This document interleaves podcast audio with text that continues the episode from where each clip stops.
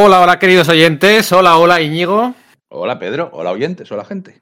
Estamos aquí para hablar, venga, vamos a venirnos arriba, de una de las tres mejores series del siglo XXI de DC Comics.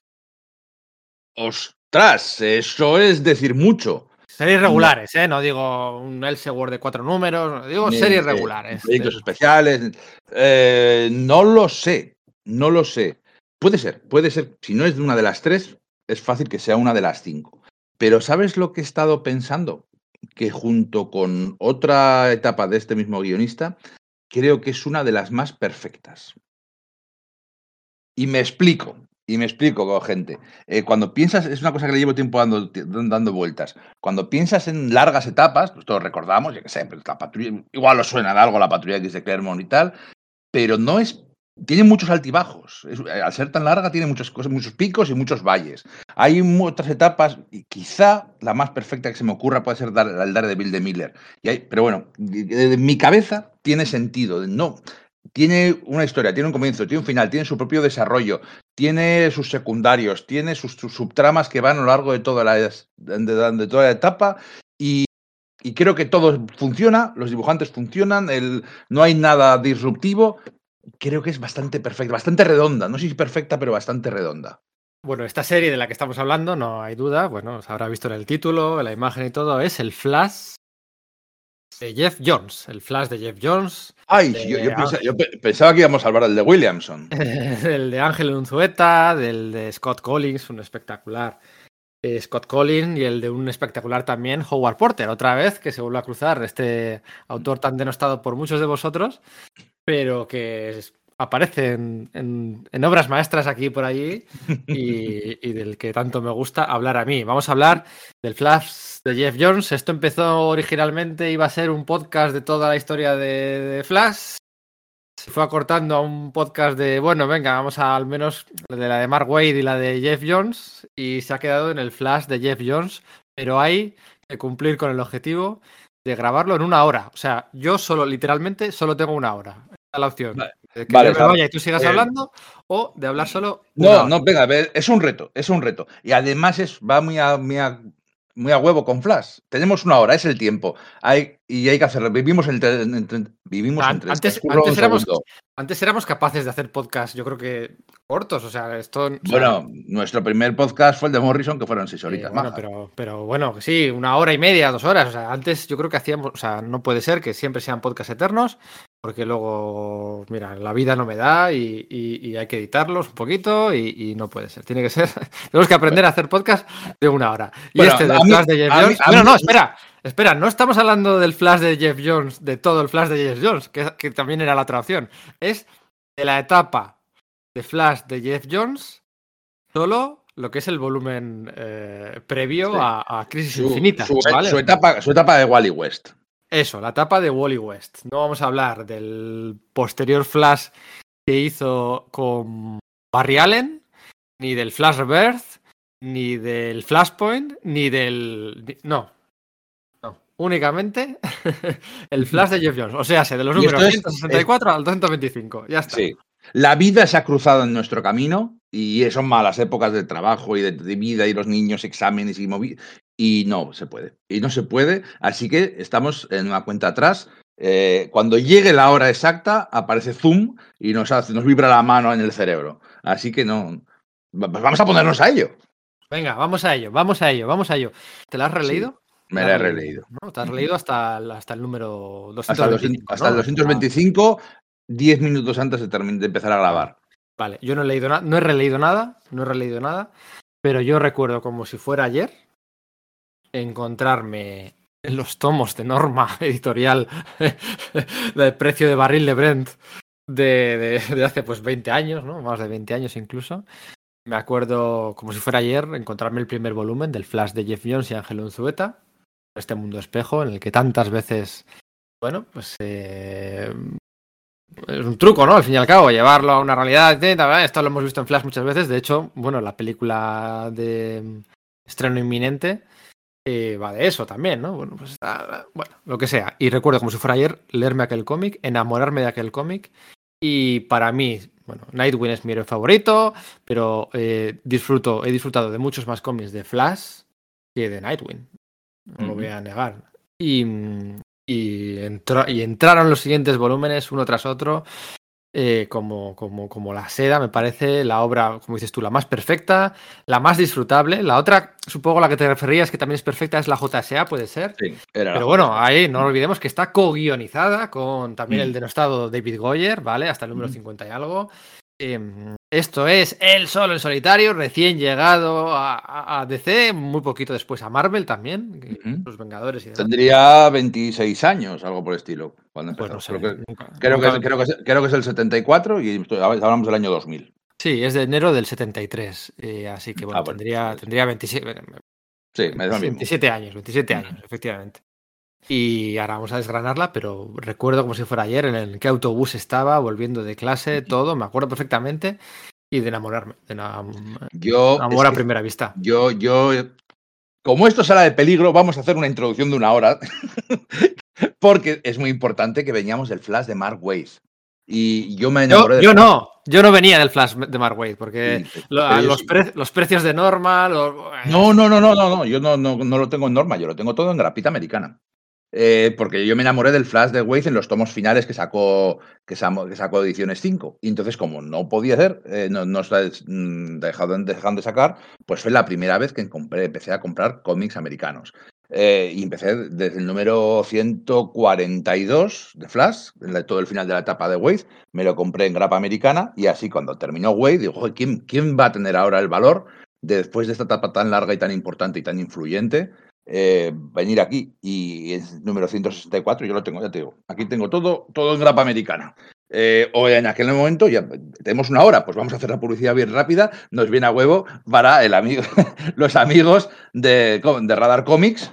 Eh, esto lo hacíamos por previews, todos los meses ir a la tienda de cómics, buscar y apuntar flash. Y poco a poco fueron cayendo más series para evitar norma. Uh, al final hacía las 12, 15 series en grapa americana y, pero hoy en día con Ojo, yo, yo, Comics- yo- yo he dicho que, yo he dicho que eh, o sea, eh, Norma publicó el Flash de Wade.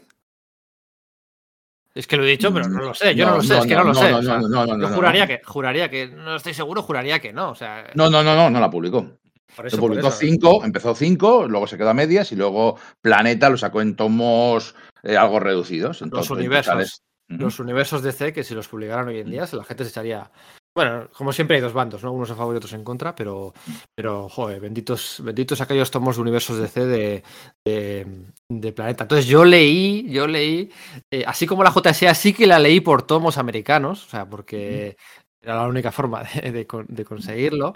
Eh, el Flash no, el Flash lo leí en castellano. El Flash lo- yo no lo compraba por previews, no existía Radar Comics, pero mira, ahora- hablando de Radar Comics, ahora se publica el número 800 de, de Flash, nada más y nada menos, el número Pero, 800. ¿Cómo va a ser 800? Si, si estamos aquí hablando, no, bueno, imagino que habrá Claro, bueno. toda la numeración de Barrial en antiguo. Claro, claro, claro, porque lo que vamos a hablar nosotros es el volumen 2, el volumen 2, Ujú. post-crisis, ¿no? Eh, decía yo al principio que sí, que una de las tres mejores series regulares de la DC Comics del siglo XXI, posiblemente el Flash de Mark sea la mejor serie regular de la DC Comics de los años 90. Y como... Sí, a, a ver, a gente que, habría, que hablaría de, de, St- de Starman y tal, pero para mí es Flash. y quitando vértigo, por supuesto. A JL de Morrison y Porter llega al final. Sí. Bueno, también podría entrar en esa. Pero bueno, top 3 en cualquier caso, ¿no? Y entonces yo cuando leí esto no, no era consciente de lo alto que estaba el listón. De, de cómo, de cómo Jeff Jones va a ser muy inteligente enseguida y se va a dar cuenta de que Mark Wade eh, pues ha, ha hecho un buen trabajo con los velocistas, ¿no? Con, con- con todos los velocistas. Al final, eh, poco el santo y seño de- de- del Ujú. Flash de Mark Wade, que si. Sí, sí.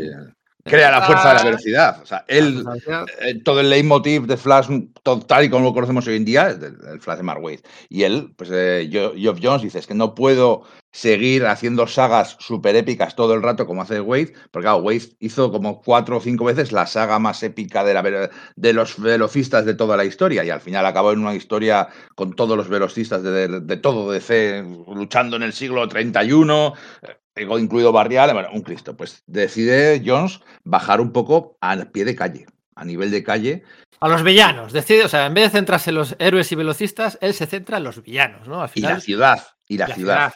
Y eso, eso, eso de la ciudad sí que lo aprende de, de, James Robinson y, su, y su Opal City, que era un protagonista más de, de, de, Starman, pues aquí convierte, le da personalidad a Keystone, a Keystone City, la ciudad de, de Wally, y que, se, que sea pues, otro personaje más. Y muy ayudado, sobre todo, por el, por el dibujo de, por el dibujo de Scott Collins, que se deja la vida dibujando esa ciudad, esa especie de Detroit con toques del medio oeste, eh, con donde todo está contaminado, todo sale a cada carretera, cada motor, cada remache, cada coche, cada moto, cada escombro y cada basura. Esa, la ciudad está viva y la ciudad tiene personalidad por Scott Collins.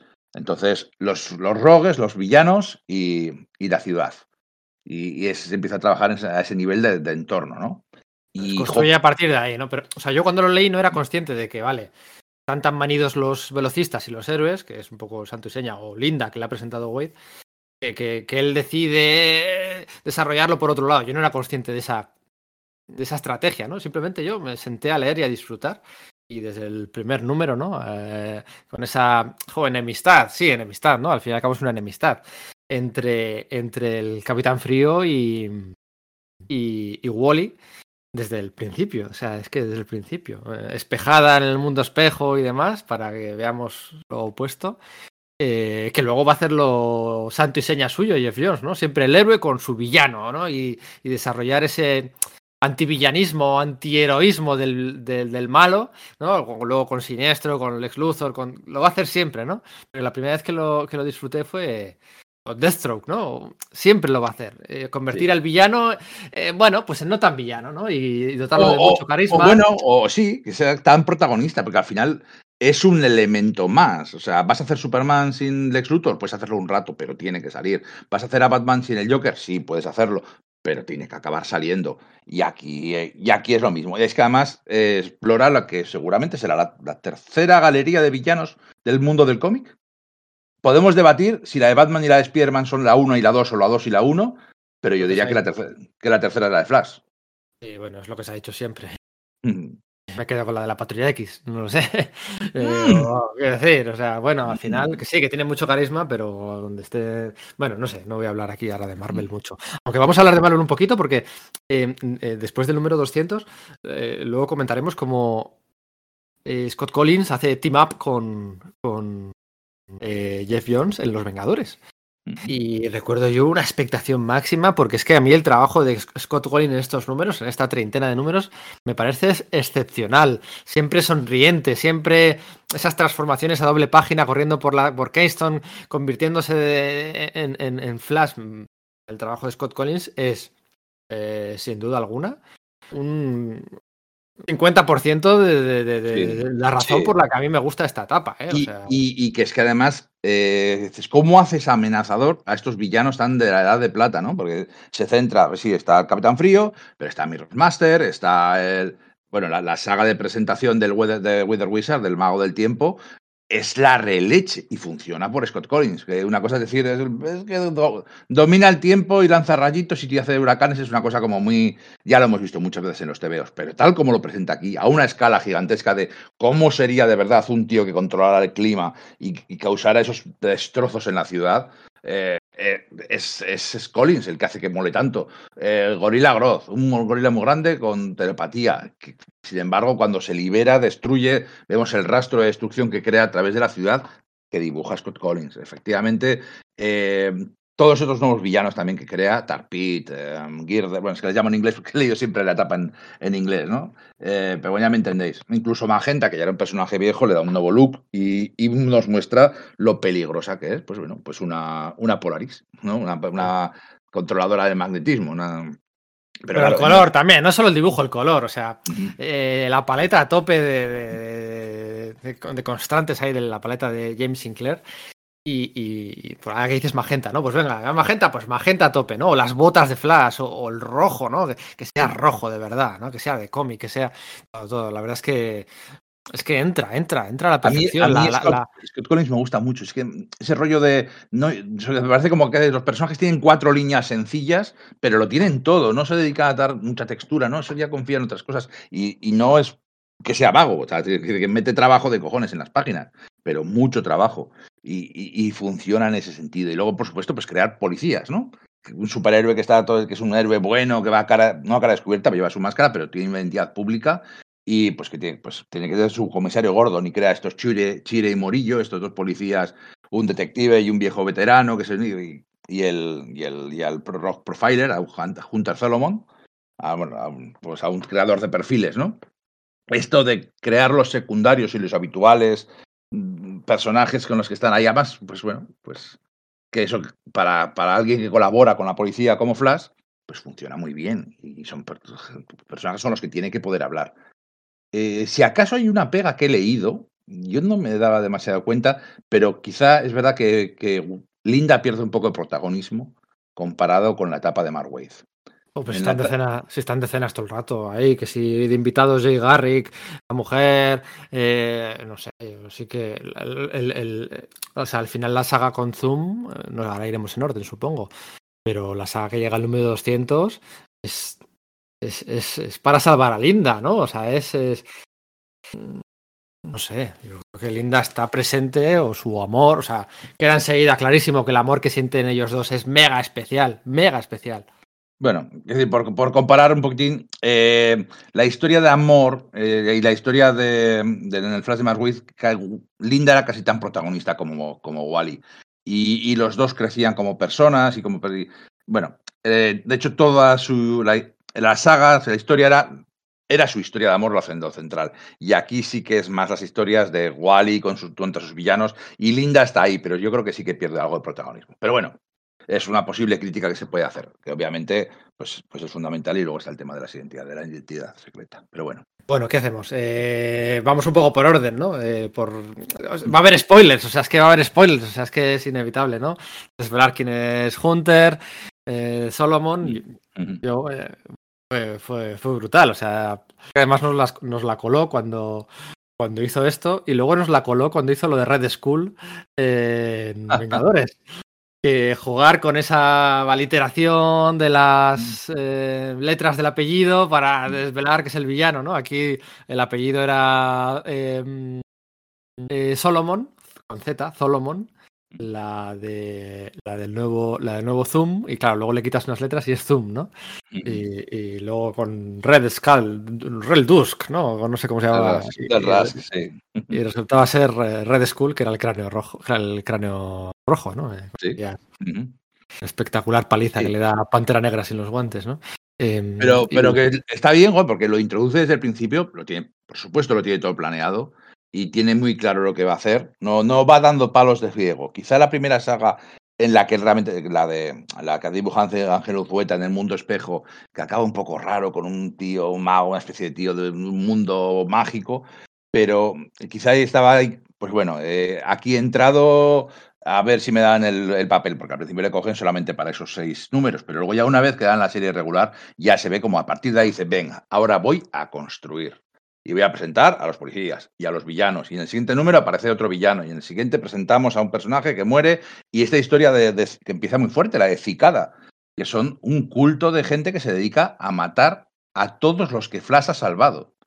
Es que es súper jodido. Porque aparte que muere algún personaje secundario medio conocido, eh, ¿Tú cómo, cómo, te sientes como héroe, como persona? Yo lo pienso es que es, es, una violación de su legado, es una... Bueno, por supuesto, a la gente que se muere, pues lo que pasa es que son, son desconocidos sin nombre, ¿no? no nos importa tanto, pero bueno, sí que es una. Pero que es, es tiene ese toque de, de Jones, empieza a mostrarse muy pronto, de eh, aprecio por el superheroísmo clásico, eh, reivindicación de los cosas de, las cosas viejas, de los superhéroes y tal, pero con un toque moderno, con un toque más macarra, con un toque más oscuro a veces, y muchas veces para, para, que esa reivindicación de lo superheroico clásico sea más, sea más brillante, ¿no? Cuando más oscuro está todo, cuando más peligrosas son las apuestas, más altas son las apuestas, pues más brilla el héroe.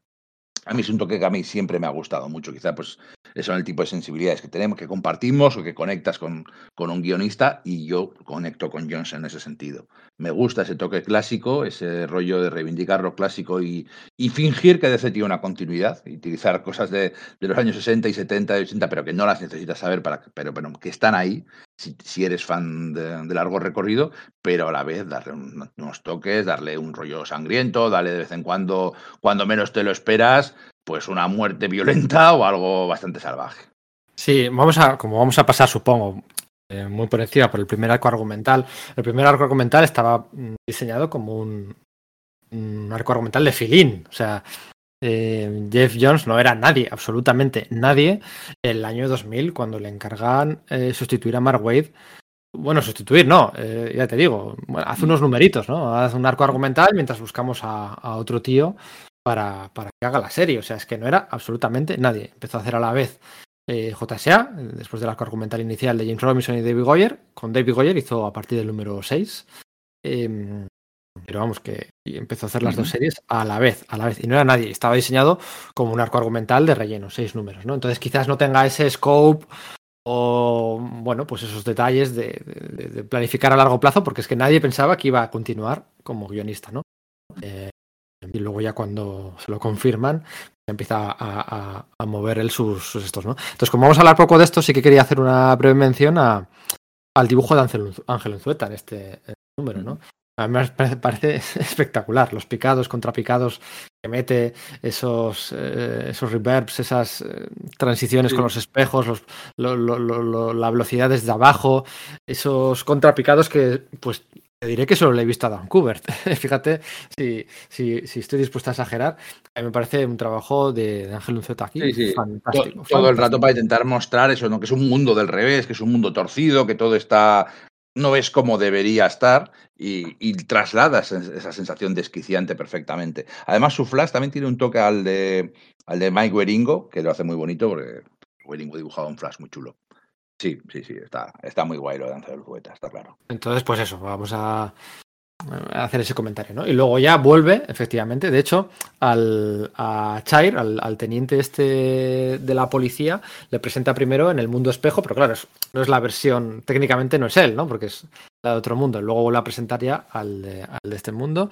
Y es un dúo que con bastante carisma, gráfica, con bastante carisma entre los dos, con, con Flash. Y es una pena que al final eh, la industria ya pues está preparada así, ¿no? Que cada autor viene con sus juguetes y cuando empieza una nueva etapa, pues es poco habitual que se reutilicen los juguetes de secundarios del, autor anterior, ¿no? Eh, aquí Jeff Jones sí que respeta, pues evidentemente como para no respetarlo, ¿no? Todo el tema de Linda. Estaban recién casados cuando, cuando empieza, literal, o sea, cuando empieza todo esto pero luego los personajes que él ha creado no han vuelto a aparecer. Han vuelto a aparecer cuando ha vuelto él, pues eso, pues números especiales como el número 700 o el número 800 que vuelve con, con Scott Collins ahora. Pero me hubiera gustado que se hubieran quedado más en el universo de C, ¿no? sí, pero es que, es que luego, lo que pasa que también el recorrido de Wally después de que se va después de que se va Jones, pues es corto, accidentado y, y muy desgraciado en general. Sí, lo que, una de las cosas que más le he hecho la culpa a Grant Morrison, la verdad. Pero bueno esa insistencia en traer a, Barry. A Barry le trae de vuelta, que no se os olvide, porque hacen luego un. Hacen Flash Rebirth. ¿eh? Jeff Jones y, y el, el, Y el otro. Van Stiver, sí. Sí, el otro, el, el, que no debe ser nombrado. Hacen Flash Rebirth. Te acabo de nombrar. ¿Eh? Sí, el Flash Sí, sí, sí, el, el, el Miss Gate. Eh, Flash Renacimiento. bueno, Renacimiento o Renacer. Eh, empieza la serie con, con, Barry Allen ya renacido. Porque es que Barry Allen vuelve, eh, realmente vuelve en Final Crisis. El que lo trae de vuelta es Grant Morrison. luego publican Flash Rebirth, pero el branding aquí se les cae un poco. O sea, aquí, como que Rebirth? Si ya, ya ha resucitado previamente, ¿no? Ya lo han traído de vuelta previamente. Bueno, era, era, era, era, una insistencia. Yo no sé si Grant Morrison o desde luego, de, todos sabemos que Dan Didio sí que estaba muy, eh, muy pesado con ese tema. Didio de, era, ya estábamos en los años 2008, 2009 y Didio estaba, decía, decía que, que, si querían hacer películas de Flash como iban a hacer una de Green Lantern, tenían que poner a Barry Allen a Wally, porque claro, si presentas a, a, Wally automáticamente tienes que hablar que antes ha sido Barry, que es el segundo Flash, bueno, técnicamente el tercero, pero ya nos entendemos, y que, que no, que no, que era un personaje derivativo y que, que, pues, además, que, que, además encima estaban de moda los TSIs, que era, que era una cosa que nunca había estado de moda hasta que llegaron los, los años 2000, ¿no? Entonces, ¿qué, había que traer a Barry Allen? y lo trajeron, pero lo que trajeron saqueando todo su lore y todas sus historias, porque la serie de... Bueno, que Quiero decir, es cierto que Wally había heredado muchas cosas de Barry, pero todo lo habían cogido y lo habían mejorado. Y luego la serie de televisión, pues fue un saqueo contra. No, no, no un saqueo, es una adaptación, tienen derecho a hacerlo, es su material. Pero era todo de Wally y salía Patty, salía Patty era un personaje de Barry, ahora que lo pienso. Pero bueno. Eh... Sí, pero bueno, que enrollaron a Linda con Barry Allen. no, salió Linda, salió Linda Park. Que, sí, que la enrollaron, que la enrollaron con, con, Barry, que era como, ¿pero qué haces? Es tu, tu tía, no sé, no, no, tu tía no, eres tu, no sé, era muy rara aquella. La mujer de su sobrino. La mujer de su sobrino, ¿de qué me estás contando? De verdad no tienes otros personajes con. De hecho, para ti, sí, bueno, da igual. No, se nos va, que no puedes irnos tanto. Eh, después del arco argumental de, de, la dimensión espejo de Juan Ángel Unzueta, le plantan a Scott Collins. Y entonces ahí pues utiliza villanos clásicos, pero también crea nuevos, ¿no? El Cicada, Tarpit, la cría aquella, eh, Picaboo, ¿no? Se llamaba Picaboo. Picaboo. Murmur, hacen, hacen, una novela gráfica también con el que no debe ser nombrado, sobre la prisión. De, crea una prisión para, igual que otros tienen Arkham, crea la prisión de Iron Heights con su misterioso y turbio alcaide y ahí aprovecha para crear varios mm, rogues más. El, o este que se quita como las cartas de la piel, no sé cómo se llama, no me acuerdo cómo se llama. Eh, bueno, pues eso. Y, en general muchos que están por allí dando vueltas y por supuesto Gorilla Groth. Efectivamente, efectivamente. La, la, la lo diré. La, el, reparto de secundarios además también incluía a, a Cyborg, ¿vale? Sí. Eh, cuando por aquel entonces todavía no había lanzado la serie regular de los Titanes, Jeff Jones ya demostraba, bueno, pues que le gusta Cyborg, ¿no? O sea, cuando, cuando luego 10 años después, 11 años después, lanzaron la Liga de la Justicia en los nuevos 52, poniendo a Cyborg como séptimo miembro en lugar del detective marciano. Ah, pero ¿por qué esto? Coño, pues es que no has estado leyendo los cómics de Jeff Jones, es que le encanta Cyborg. Es que le mm. encanta, le chifla. O sea, le ha, dado algunas de las escenas más chulas que, ha escrito nunca. Y ya era uno de los secundarios aquí. Y luego, pues lo, lo utiliza en los titanes, lo ha utilizado donde, donde ha podido, ¿no? Y ese amor es precisamente el que ha llevado a que luego Cyborg también fuera un miembro de la Liga de la Justicia en la gran pantalla, única y exclusivamente por esa insistencia de. Y curiosamente, su, actor Ah, odia a Geoff Jones y no, pierde oportunidad de, de, arrearle sin darse cuenta que no habría un cyborg ni tendría su papel sin, el, trabajo de Jones. Eh, pero es que el actor se piensa que él sabe entender al personaje mejor que Jeff Jones, lo cual me produce una risa que daría para. Bueno, da igual. Eh, quería. Había que dirigir el podcast en algún momento aquí porque quería dar ciertos palos y este era uno, uno de. es, es más, más que razonable. Eh, si, nos, está escuchando el señor pescador, Ray Fisher, un. ¿Te imaginas que sí? está, obsesionado y tal. Buah, chaval. Bueno, da igual.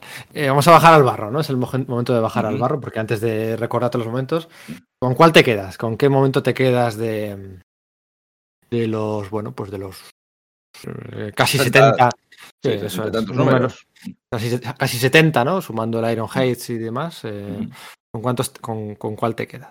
Juego, qué difícil. Pues eh, seguramente el arco, el arco Crossfire, en el que de pronto se ven todos los, el grupo de rogues que se, ha, que se ha reunido, que son los clásicos y unos cuantos de los nuevos, atacando la ciudad, atacando Keystone City, mientras a la vez el pensador nuevo y redomado, también superpoderoso, está atacando Central City. Igual y está entre los dos.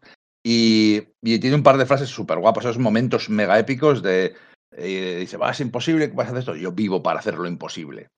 Y, tiene momentazos y al final consigue con ayuda de los, del sindicato, por cierto, de los sindicatos. De, tiene ese rollo, bueno, ese rollo obrero de la ciudad de Detroit, está muy, muy, muy presente.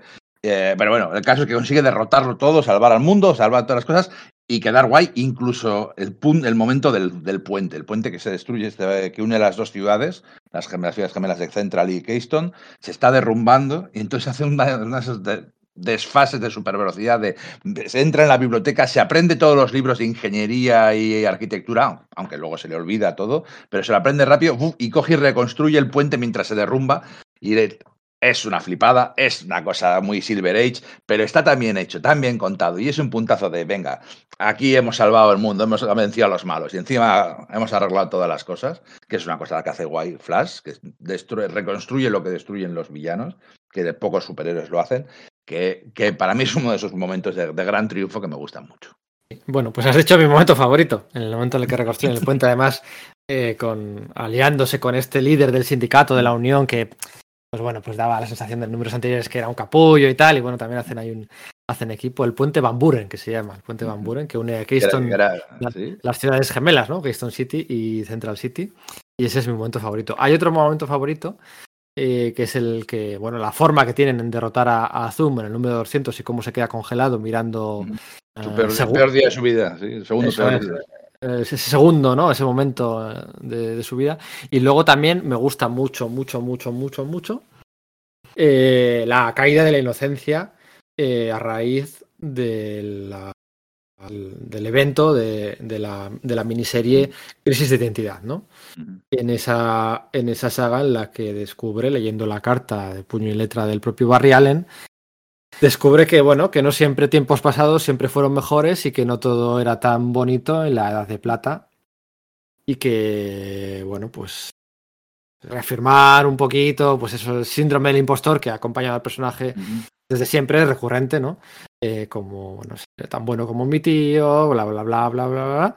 Y descubre, pues que, bueno, pues que su tío, pues la lió, la lió parda con ese voto decisivo, para contextualizar al que no lo esté entendiendo, en Crisis de Identidad se descubre, de hecho lo descubre él con Kyle Reiner, em, descubre que, que la, liga, la, sí, la liga lobotomizó a villanos, borró identidades, incluso... que los, los siete miembros clásicos de la liga habían votado si lobotomizara al Doctor Luz.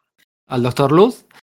Tres de ellos habían dicho que sí, tres de ellos habían dicho que no, y el último voto, el voto decisivo, el séptimo voto, eh, el marrón, en definitiva, había sido cosa de Barry Allen que había dicho que sí. Es bueno. Y eso es un.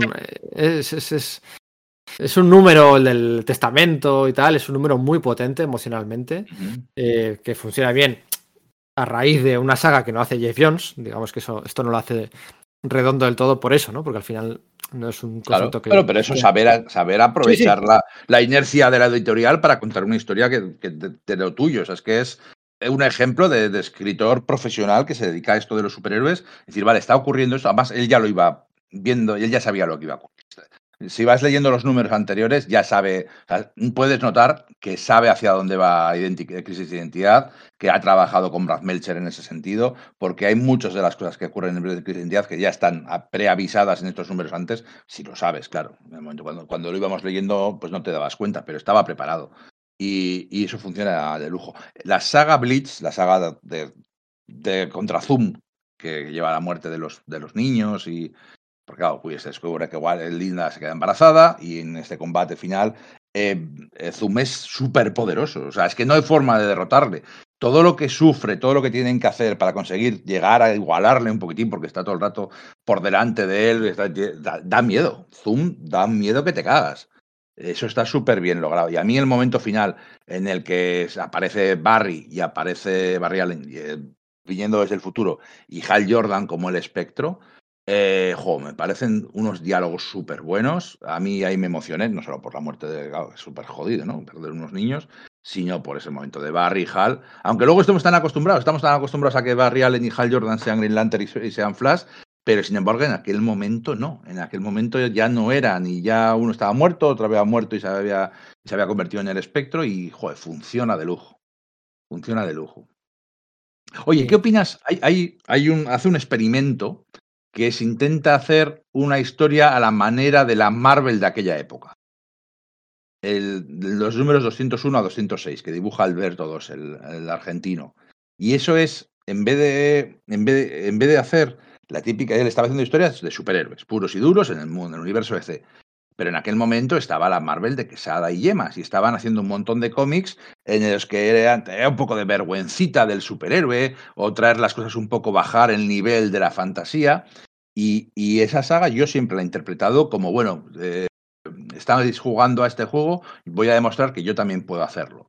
Y, de hecho es el cambio de dibujante, ese dibujante argentino, que es un ese rollo, no a toda la saga ocurre de noche, porque Wally está trabajando de noche, ya ha olvidado quién es, y, el nivel de salvajada, de hecho es casi un es, un, es un reinicio, es un volver a empezar una segunda parte de la, de la, de la etapa, con eh, Wally volviendo a aprender que él es Flash, descubriendo su pasado porque ha olvidado, porque Hal Jordan ha hecho olvidar a todo el mundo que, es, que Wally West es Flash.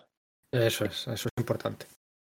Aquí teníamos eh, una Marvel, una Marvel que estaba saliendo del armario en el sentido de que estaba empezando a renunciar o a las identidades secretas, ¿no? A ese concepto tan bueno, eh, propio de, la DC, de, Silver. Del género, o sea, bueno, pues eh, en DC, quitando evidentemente a sus dos grandes iconos, pues bueno, no habían tenido esa alergia, ¿no? A, desenmascarar a, sus, a sus grandes héroes, ¿no?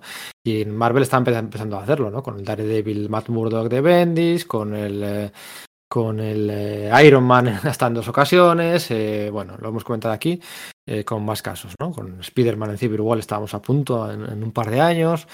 Y aquí DC va en el sentido contrario. Jeff Jones siempre ha dicho que esta saga estaba pensada como un ejercicio de, seis números por hacer algo distinto, para hacer algo distinto, pero que se había em, metido al genio dentro de la lámpara al final del número 200, pero la idea era volverlo a sacar inmediatamente después, ¿vale? O sea, no era un statu quo que fuera a ser permanente. Mm. Y a mí me parece bien porque...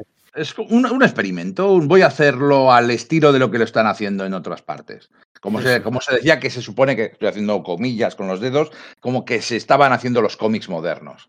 De menos superheroico, más oscuro, más realista, más down, to earth y tal. Es mucho más oscuro. Eh, utilizan a. Bueno, pues Eva Scott Collins, que marcha para, para Marvel para hacer lo que decíamos, aquel, aquellos Vengadores con, con Jeff Jones, Vengadores, que por cierto, a mí no me gustaron nada esos números de Scott Collins, con Ojo Halcón, con Hulka, con. Parecía. Ahí no encajaba tanto, fíjate. Veníamos de un Coipel, veníamos de un. Y no me encajaba. Me, Fue una pequeña decepción, pero bueno. Y meten aquí a Alberto Dosa, el dibujante argentino, que falleció, iba a decir hace poco, pero lo estoy mirando, que parece ser que falleció en el, en el 2016. O sea, es que mi hace poco mental es hace siete años, ¿no? Una, fue una tragedia. Eh, en su momento no me gustó, no me gustó la saga, no me gustó el enfoque, pero luego he entendido lo que querían hacer, ¿no? Y, es un poquito también lo que, lo que ha repetido muchas veces eh, luego con Flashpoint o que van a hacer aquí con la peli, ¿no? Eh, de hecho sale Batman, ¿no? Es quien, quien bueno, pues pone un poco punto y final a todo esto, la relación entre Batman y, Wally, y está muy bien escrita, muy mm, motivacional, muy inspiracional, muy breve, son seis números, y bueno, pues también sacarle de la zona de confort, ¿no? Trabajando en un taller de noche, lo típico de volver a encontrarse con, eh, aprender a utilizar los poderes. Acordando ahora, no sé, Flashpoint me mola mucho, por cierto, que no vamos a hablar de Flashpoint, me mola mucho también cuando tiene que volver a recuperar sus poderes y se sienta en una puta silla eléctrica y, eso... ¿Cómo te gusta eso? Y es guapísimo dibujado por Kubert y, es brutal. Ahí venga, ahí con la tormenta y tal. El... No, la gente no le gusta Flashpoint, pero yo, yo creo que es que no le gusta Flashpoint por lo que viene después. Pero Flashpoint en sí. Yo, Flashpoint está, eh, para mí está guay, pero ¿sabes el problema que, para mí que tiene Flashpoint? Es justo al contrario.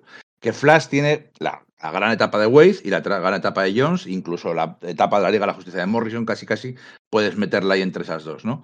Eh, pero no tiene tantas pequeñas cosas como comprables en el FNAC o en el corte inglés para regalar a la gente. ¿Qué, hay, que tenía? El Flashpoint. Y el Flashpoint es lo que se hizo famoso y la etapa que que había leído la historia que había leído la gente que no lee Flash. Entonces, por eso es tan famosa. Es un poco con la. Es como, como la, la última cacería de Kraven. pero yo no hablo de famosa o no, yo hablo de que a la gente no le gusta. ¿Por qué no te gusta? Por lo que pasa después, porque da lugar a los nuevos 52. Vale, por, la primera aparición de Pandora. Vale, bien. Pero es una historia 100% Flash, 100% DC, 100% Madafaka, 100% todo. O sea, eh, una era de apocalipsis, una realidad alternativa. O sea, es que, coño, está muy bien. Y a un mundo en el que, eh, con todo el tema de la madre, funciona, funciona, funciona muy bien. Y bueno, pues De hecho, también ahí, ahí crean lo de la madre. Mira, hay una cosa que se pierde un poquitín, que hay una cosa que me gusta mucho de Wally, es que Wally es Flash, y que igual que Barry Allen fue Flash, eh, porque era lo correcto. No porque tenía un trauma con sus padres, no porque alguien dejó morir a alguien, no porque su planeta fue destruido. No, tenía el poder y lo y usaba para salvar a la gente, para ayudar a la gente. No podría no hacerlo. De hecho, Barry era policía, ya tenía esa vocación antes de, antes de ser Flash, y decía que si no hubiera, si no hubiera sido Flash, probablemente hubiera acabado siendo policía. Sí que tiene movidas con sus padres, que son, son una mierda de padres y tal, pero eso no le lleva al superheroísmo. Quiere ser superhéroe, pero sí, le gusta la aventura, le gusta la diversión, los poderes y tal están chulos, le mola, pero lo hace porque es correcto. Es Flash porque, porque está bien, porque está bien serlo, porque es necesario que lo sea. Y es un punto chulo. Entonces, cuando a Barry Allen le meten ese punto de el flash reverso viajó al pasado, mató a su madre y ya le da una motivación de el padre en la cárcel, limpiar el nombre, lo hace más vendible, porque lo han utilizado en la serie, lo han utilizado en las películas, pero lo hacen también más convencional. A mí me gustaba más ese enfoque más puro de superhéroe porque sí. Y después de la saga esta, desconoce su identidad secreta, el mismo. esto, esto no es que sea un mefistazo, es que es más que un mefistazo, porque eh, ni el propio ni el propio Wally recuerda, con este hechizo del espectro, ni el propio Wally recuerda que él es Flash, ¿no? Eh, también se ve, bueno, lo que ocurre cuando no está Flash, ¿no? Porque como no hay actividad de Flash, ¿qué pasa con el resto de cosas? La, ciudad, pues la, ciudad, está mucho más oscura porque no está Flash para protegerlo. Eso es, eso es. Está todo súper bien pensado, súper bien hilado. Y todo esto veníamos ya de antes con eh, ese Jeff Jones haciendo una cosa que, bueno, pues es marca de la casa suya, que aquí marca de la cosa.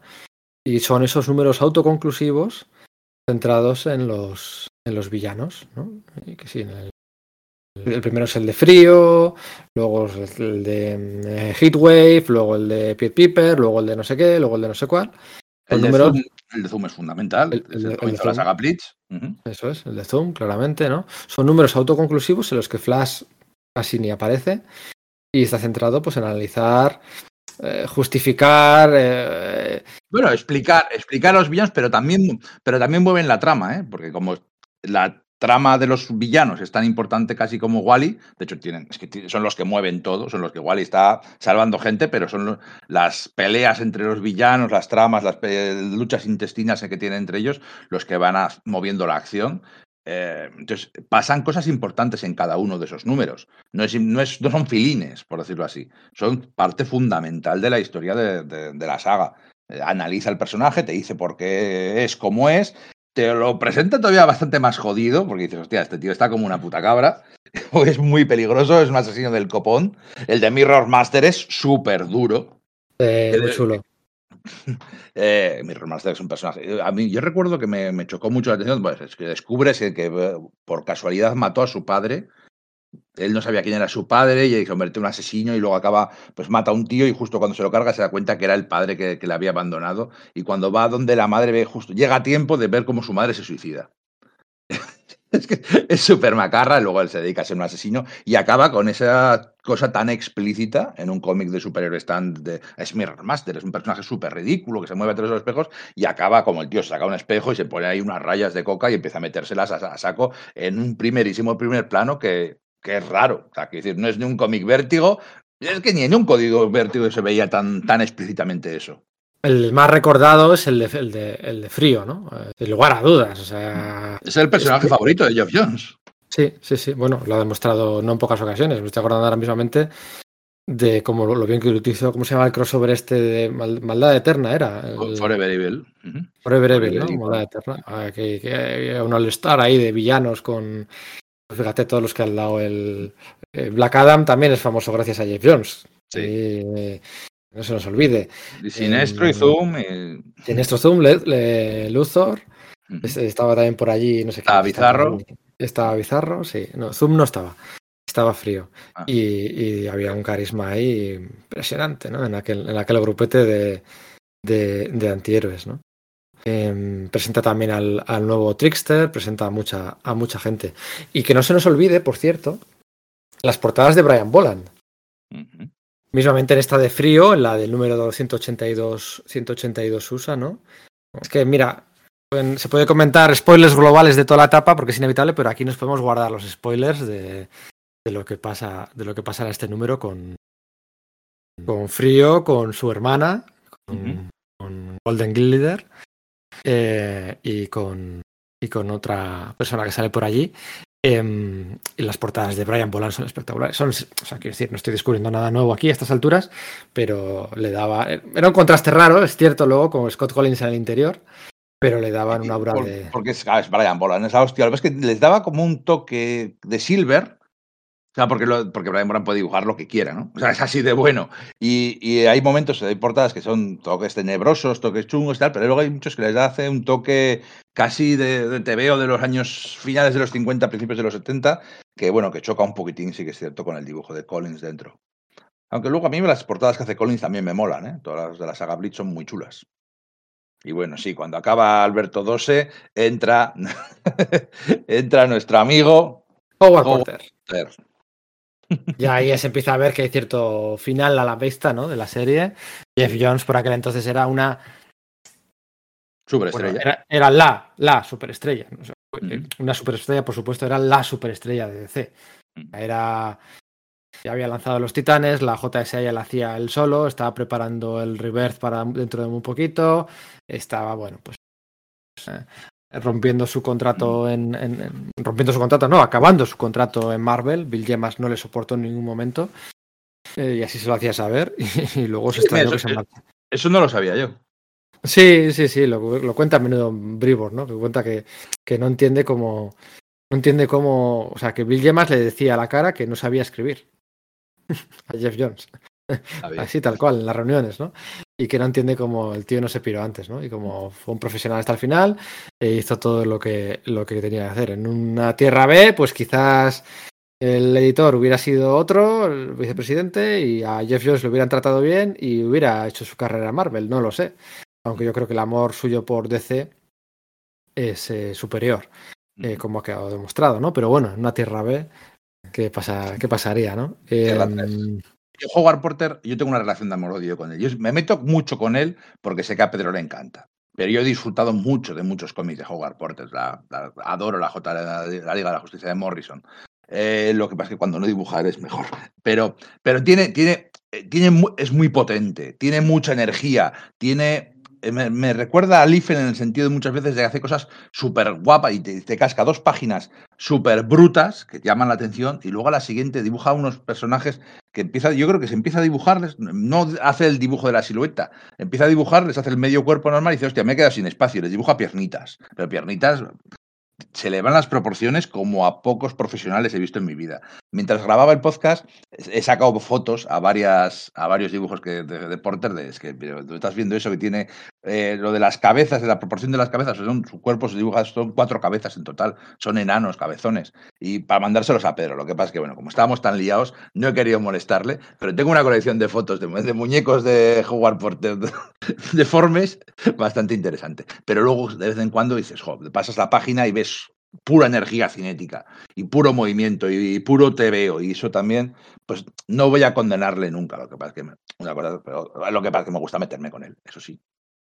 Sí, bueno, la gente ha estado la última semana metiéndose mucho con el dibujo de Frank Miller, así que bueno, tiene que haber de todo. Em, no, bueno, no comparemos. Venga, déjame ser populista aquí de vez en cuando.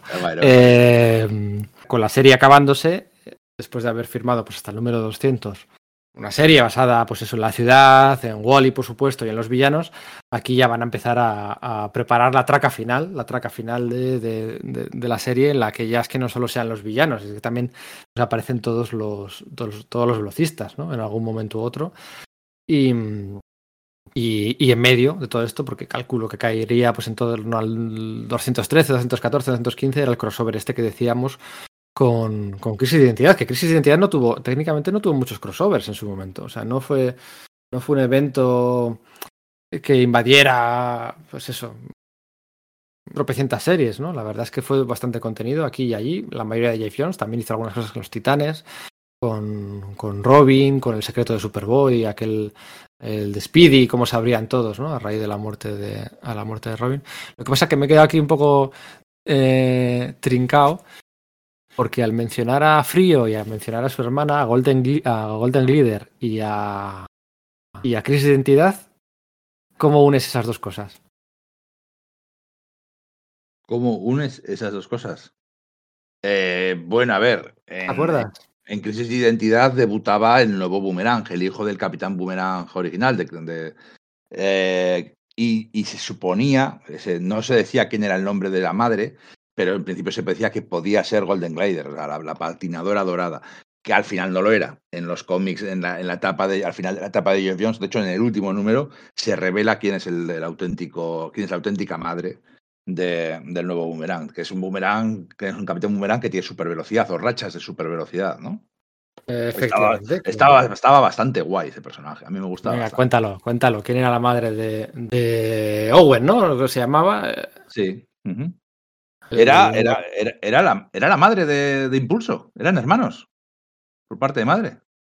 Eso es. las dos tenían, compartían a Melanie Twain, era la madre de, Impulso, de, Bart Allen. Y pues bueno, pues por carambolas espaciotemporales, eh, pues bueno, resultaba ser que ahí se ha, se aprovechado poco, yo creo que este personaje.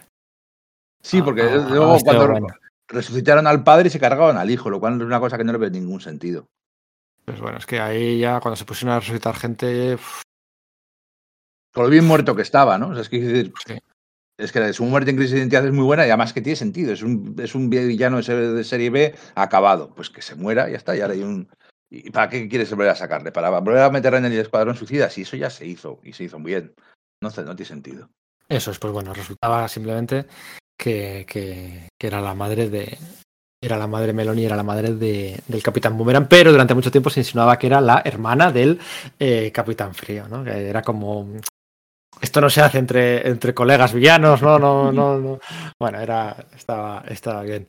Y la, el final de saga, eh, la uh, Rogue War. es que, es que, se me, a mí yo me resisto a traducir eh, Rogue por villanos. Todavía hay un clic mental en mí que no encuentra. Porque villanos apropiada. Sin embargo, los rogues son los rogues.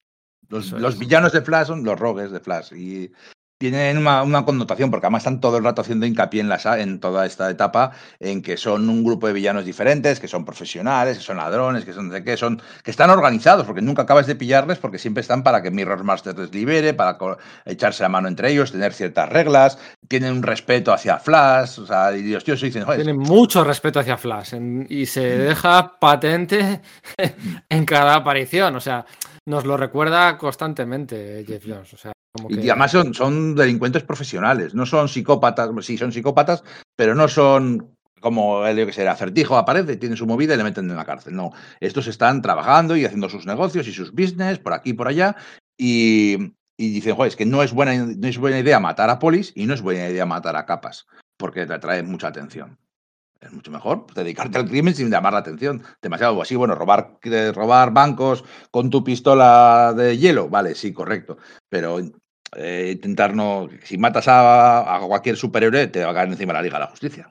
Y esta saga, que empieza, yo me acuerdo mucho, que empieza, eh, pues todos los, todos los capítulos de la saga empezaban con una eh, splash page de un primer plano, primerísimo plano, de, bueno, pues uno de los de los héroes o villanos de, turno, acaba, pues es como me gusta decir, con un totum revolutum ahí de, de, de, de, de, pues están los dos Zoom, está Zoom y el profesor Zoom, enfrentándose a Barry. Es una gran sorpresa la aparición del profesor Zoom, del original. Eso es.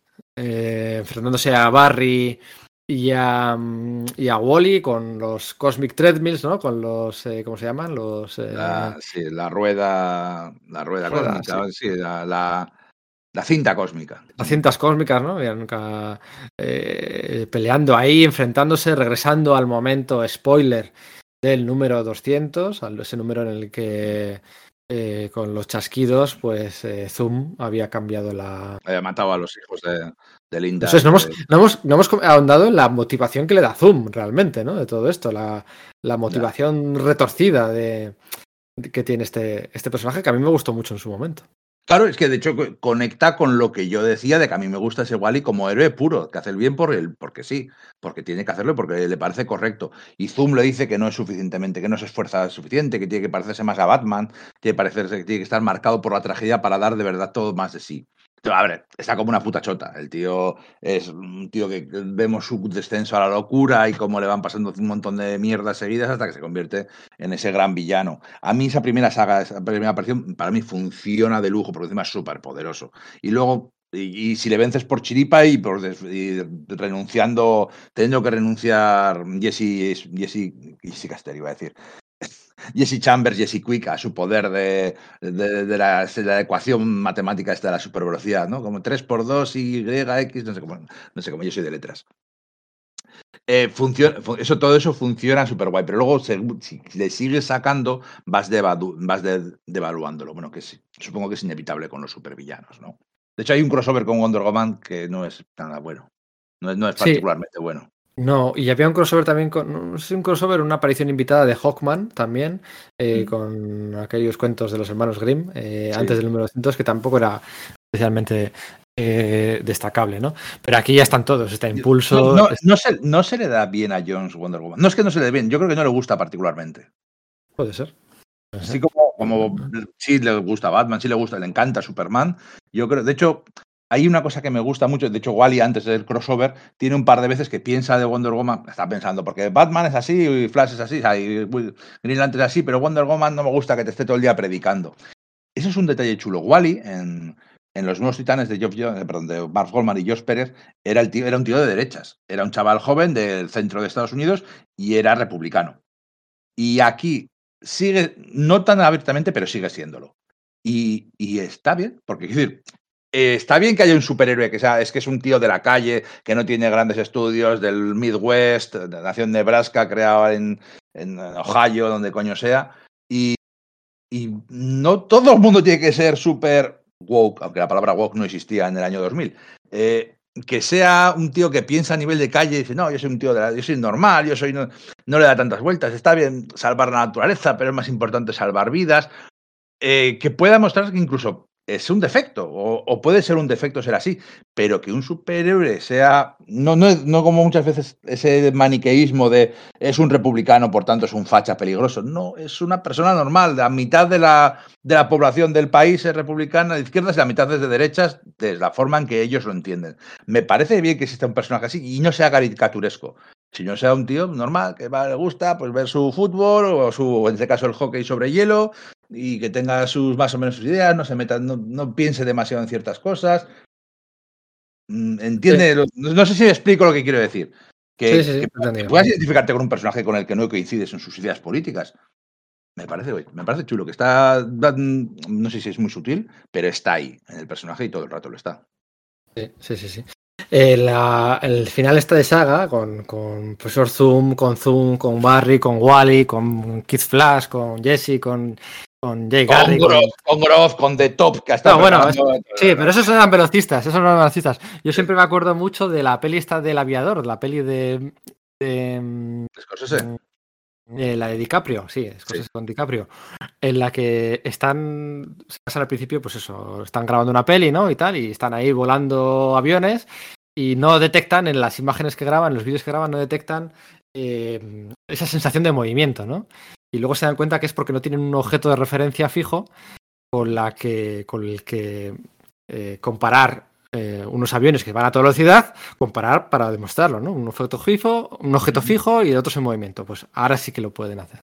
Me acuerdo mucho. Aquí es que son todos velocistas y Howard Porter consigue que con todos los velocistas que están siempre mega corriendo, consigue transmitir esa sensación de supervelocidad. O sea, tú tienes a tropecientos mil tíos corriendo, pues no debería ser tan fácil. Y estos lo consiguen. Puede ser, puede ser. Eh, aquí, tienes a, Barry, a Wally, a Zoom y a Hunter Zulum, eh, al profesor Zoom, corriendo, persiguiéndose unos a otros, dándose puñetazos mientras están corriendo, empujándose y, y, mola mogollón, mola mogollón y mola mucho. frenando esas frenadas.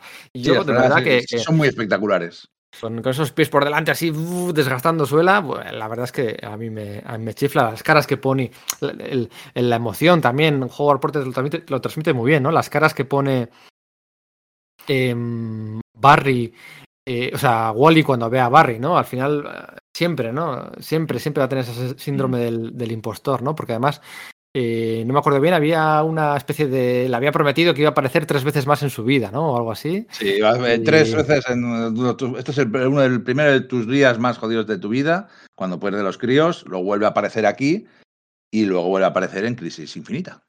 Crisis Infinita con ese sacrificio de entrando en la, en la fuerza de la velocidad para sacrificarse para vencer a Superboy Prime juntándose con la energía de Linda y de los, y los dos críos. Los dos críos que nacen aquí, eh, también pues por...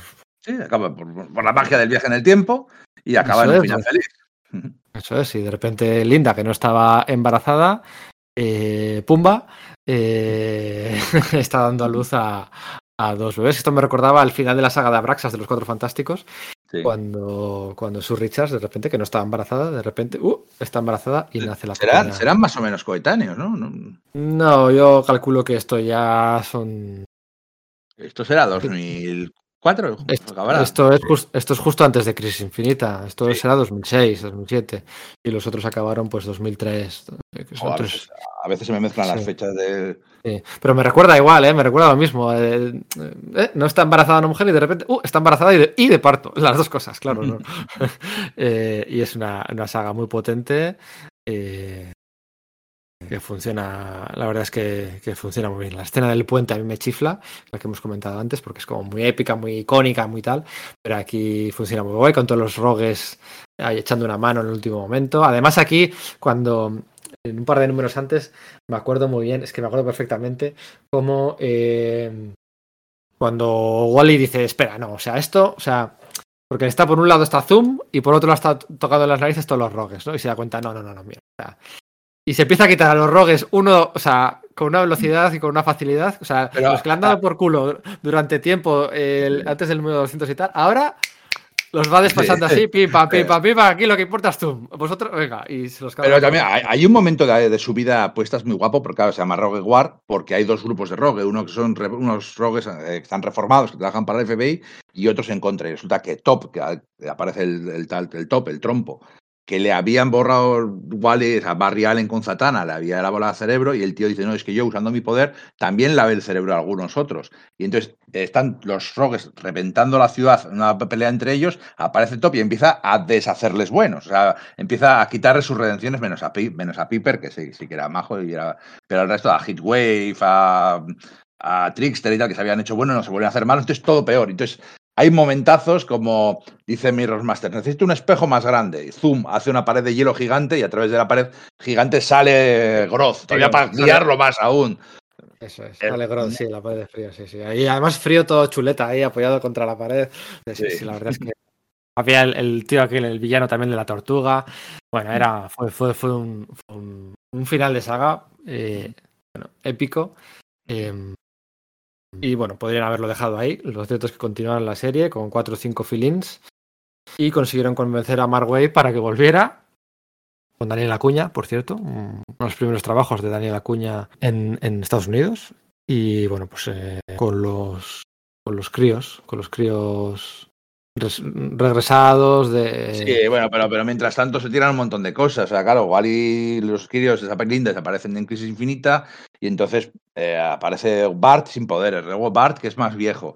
Y durante un tiempo se convierten a, a Bart en Flash y le quitan toda la gracia. Toda la gracia, el personaje desaparece. Ya no es ni Impulso, ni Kid Flash, ni es serio y aburrido y me acaban cargándoselo para volver a traer a Wally, pero ya la, chispa ha desaparecido. Ya la gracia. lo de, lo de Mark que digo yo, o sea, la serie. Después de Jeff Jones, no la hay como cuatro fill-ins y ahí para, y año y medio después eh, recuperan la, numeración, ¿no? Después lo que dices tú, la, la serie aquella Mm, la serie aquella que estaba dibujada por Ken Lasley, me parece. Y luego la acaba dibujando Tony Daniel, la saga de la muerte de Bart. Tony Daniel es un paquete, joder. sí, que coincidía aquella saga de la muerte de Bart, coincidía con la saga Relámpago que estaban mm, eh, publicando a la vez entre el, crossover de la Sociedad de la Justicia y la Liga de la Justicia, donde capturaban un relámpago Brainiac de la Legión que estaba en el presente, bla, bla, bla, bla. bla. Y, mm, y se retrasaron mucho un cómic, entonces hubo que retrasar al otro porque querían publicar los, los dos a la vez, los dos la misma semana, el de la muerte de Bart eh, con la con la con la, el de la saga el de la saga Relámpago, aquella serie de de Flash, de Bart, ¿puede ser que estuviera guionizada al principio por los guionistas de la serie de televisión de los años 90? Por, mm, bueno, Mark Guggenheim seguro que estaba metido, creo yo, recordar. Que luego acabaría Dejas- déjame, déjame, déjame buscarlo. A ver, lo tengo en la estantería, puedo mirarlo, pero. Eh, a ver, Flash. Art Allen. ¿Esto cómo lo busco? A ver. Que no era el volumen 3, era. A ver, espera, si quieres no miro, joder. Vale, pues. Espera, lectores, me levanto un segundo. Sí, correcto. Eh, Danny Bilson y, Po- y Paul DeMeo, son los que empezaron a Eso arreglar. es, la, eso Pues es, la la- serie que se llamaba The Flash, The, Fast, The Fastest Man Alive, Con, con dibujo de Ken Las- Ken Lasley, o yo recordaba, pero el Danny Wilson y el Paul DeMeo, ese son los guionistas de la serie de Flash de los 90, ¿no? Sí. Era un poco el, el- el reclamo comercial con el que nos vendía Didio y DC aquella, aquella serie que fue eh, One of the Showrunners of the Nino- Sí, eso es, eso es. Y aquello, bueno, la serie fue calamitosa y para los últimos números trajeron a Mark Guggenheim y Tony Daniel para matar a Flash. Ah, sí, olvidable. La verdad es que no sé por qué hemos dedicado dos minutos a, a esto. Eh, sí, ahí el anuncio de Countdown. Sí, sí, madre mía. La verdad es que Ahí, aquí estaba, ahí estaba DC yéndose a tomar por el saco. Aquí, la, doble, la doble página con el countdown. De, oh, qué misterios. Y ya no funcionaban los misterios. Ah, mira, aquí este está muerto y este está apoyando en esta otra persona. Eso significa que va a ocurrir. Cuando nos gustaban esas cosas. Y nos flipaban sí. tanto, pero. Aquí fue todo un declive, para traen de vuelta a Barry Allen en Final Crisis y bueno, pues nada, eh, se cargan, se cargan todo, el Flash Rebirth además con, con Ethan Van Scriven que, que, que- que- que nos lo vendían, que iba a ser igual de épico que el Green Lantern Rebirth, ¿no? Por eso utilizaron esa marca que han utilizado luego tantas veces, por cierto. Y de coña. Y bueno, no fue tan épico. Me acuerdo que hubo muchos retrasos, además. Es que además hubo muchos retrasos. Eh, se nos vendía la moto como que no, es que está Van Scriven diseñando un uniforme nuevo para, para Wally, porque claro, tiene que tener un uniforme nuevo, porque no puede, es muy parecido el de Barry y el de Wally. No pueden estar los dos a la vez, está diseñando un uniforme nuevo. Y luego el uniforme, una castaña de uniforme. O sea. mm, bueno, pues fue, fue un pequeño, un pequeño, un pequeño fracaso, ¿no? Y ya está. Pero eso será una historia para otro día. Una hora, un poco más, una hora. Un poco más. Bueno, pues venga, sí, sí, sí. Al final un poco más, pero no mucho más. Eh, podríamos haber contado más, de- más detalles, más detalles, seguro que podríamos haber contado más detalles, pero bueno. Yo, Mola para más cuando son de seis horas, ¿eh? Yo me quedo con la sensación de que Yo no- quería ver, a ver más, más de cada villano, pero de, yo del, del, 60, bueno, del 64, o bueno, incluso desde que empieza la saga, desde el del 70 al 200, desde el 170 al 200, yo le doy 9,75, por no darle un 10. Y luego del 201 al 225, eh, entre un 8 y un 9. Bueno, yo no consigo separar tanto, ¿no? Al final la saga de los villanos, la guerra de los villanos, con Zoom está enlazada con el, el final del número Sí. 200. Yo creo que cuando Jeff Jones eh, eh, mata a los bueno, mata a los críos, no, o sea, interrumpe el embarazo de, de Linda en el número 200, los niños no han llegado a nacer. eh, el número 200, él ya sabía que iba a hacer lo otro. Para, Sí, para sí, mí es todo una gran. Por, una por gran supuesto saga. que sí, por supuesto que Una sí. Lo que pasa es que la, la coherencia y joder, el trabajo de Scott Collins es, es que, me- es que es flipante. Es que es el Los mejor trabajo de villanos. su carrera. los villanos loquísimos, todos, el murmura aquel que, que, que no, que no podía hablar, que, que, o sea, todos villanos nivel Gotham de locos, o sea, es que... Sí. Y, y con eh, algún, y alguno de esos que, bueno, o sea, Peter Schneckberg hace también uno de los, el de el, el rock profile de Heatwave, que Schneckberg es buenísimo y para contar, hist- contar historias perturbadoras, las hace, vamos, que ni pintado. eh, sí, pero vamos, que había muchos. El, el, el Plunder, aquel que, que el, el que disparaba, Double Down, aquí lo estoy mirando. El, el Girder, aquel también, que, que, muy, muy bien. Con Girder hay un momento en que Magenta parte por la mitad a Girder, pero Eh, por la eh, mitad, o sea, mitad de arriba, empezando por arriba, de abajo, todas, las- todas sus tripas que son chatarra y circuitos, o sea, son todo cables, es lo que sale tal, pero es brutalísimo lo que se ocurre ahí el amigo Collins. Estaban, todos desquiciados, locos. O sea, el único normalito era frío y, y, y luego, bueno, los demás estaban todos tocadísimos del ala. Y eso no es fácil, fácil hacerlo con tantos a la vez, ¿no? Y, bueno, pues eso. Jared Morillo, Fred Chair y compañía. Bueno, Este es el mes de Flash, ¿no? O va a ser el mes de Flash con su peli, a ver si. A ver que eso sí tiene continuidad o no. No, no, no lo parece, pero la verdad es que a mí me gustaría. Me gustaría. Tiene, pues, tiene pinta de que va a ser divertida. A mí siempre me, me va a quedar un poco el resquemor de, joder, es que a mí me gustaría que fuera una peli de Flash. Bueno, lo que pasa es que, claro, es que ha tenido nueve temporadas de una serie. O sea, y al final, en esa serie se han tratado todos sus tópicos, todos sus villanos, todas sus historias, lo han exprimido hasta la saciedad y muchas veces más allá de cosas. Yo creo que como soy de los que le gustaba mucho y todos nos fuimos bajando.